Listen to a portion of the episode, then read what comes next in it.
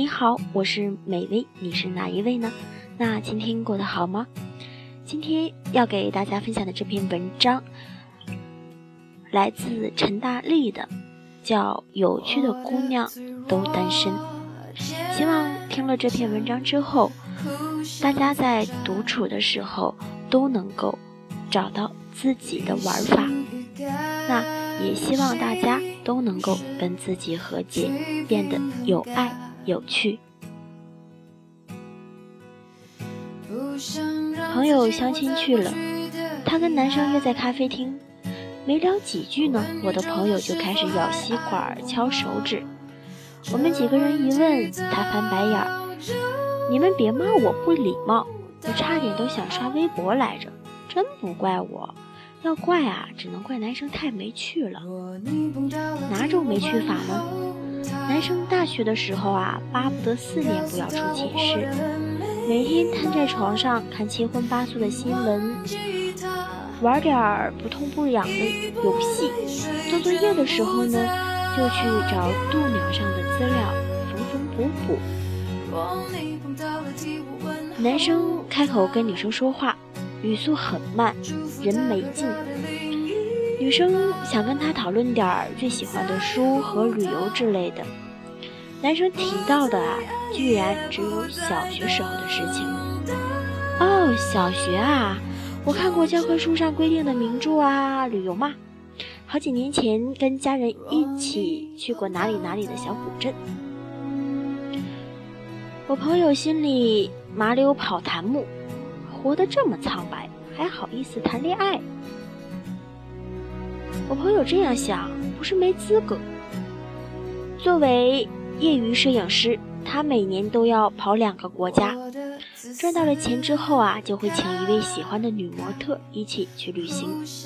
床头呢堆起了高高的一摞的书，睡前阅读摘抄，周末无事外出呢就啃老电影。豆瓣小站里自己写的影评超过五百篇。我也觉得他应该找一个同样热衷于探索自我和世界的主，两个人一起攀岩登高，蜿蜒入海，去一首可摘星辰的山顶，喝小酒，读长诗。我朋友活得太丰盛，他的伴侣的内心呢，也一定不能是贫瘠的土地。像我朋友这样文艺的姑娘很难找男朋友，天地皆知。但我身边很多姑娘活得认真精彩的姑娘啊，也是常年空窗。我认识的小芝，她呢是一个能把日子过出花来的女生，才不会懒兮兮的打发时间。一有空呢，就会报名去学一门自己喜欢的语言，去作坊学蛋糕，看很多展览。做很多次志愿者，活的啊可真是三百六十度的立体。我就跟他说：“谁要跟你在一起，生活品质立马拉高五十个百分点。”小芝叹了一口气：“可是我根本遇不到让我心动的人啊！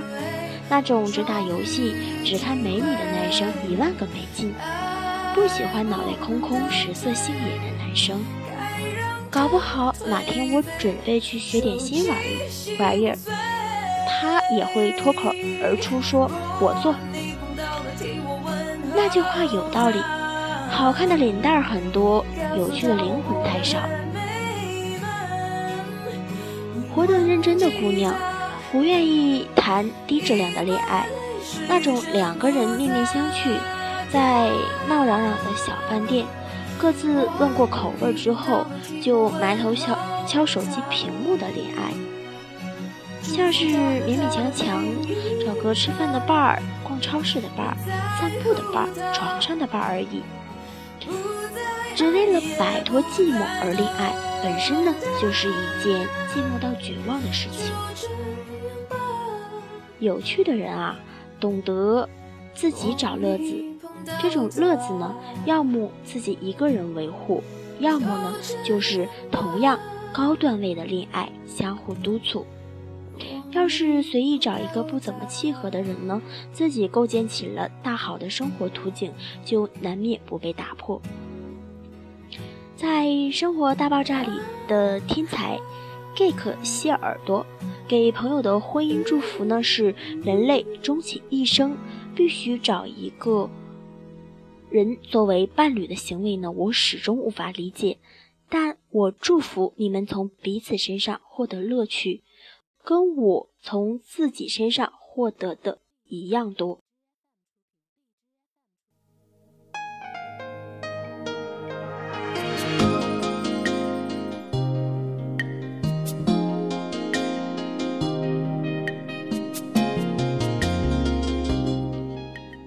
什么有趣的姑娘都单身呢？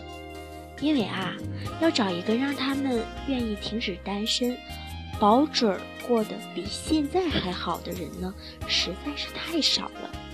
至少需要从那个人的身上能够得到不逊于我独处时的快乐，不然我还恋爱干嘛？好好保护自己的 inner peace 就好。这些心气高的姑娘啊，化妆品买了又买，衣。柜呢也是买了又买，一边刷绩点，一边开展社交，一边计划环游世界，也真的好希望有一天能够猛然的遇见了同样充盈的心。爱皮囊、爱钱财都不算爱。年轻有趣的姑娘们，其实想找一颗同样披戴光环、永远热切饱满的灵魂。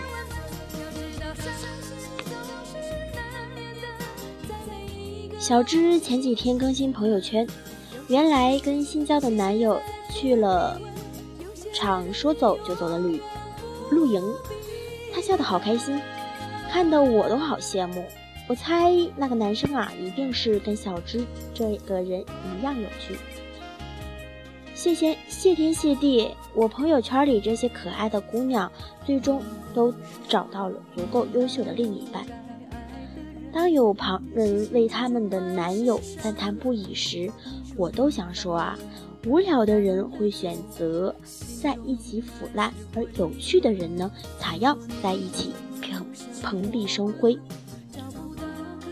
在这里，祝福所有有趣的姑娘都能够觅到那蓬荜生辉的灵魂。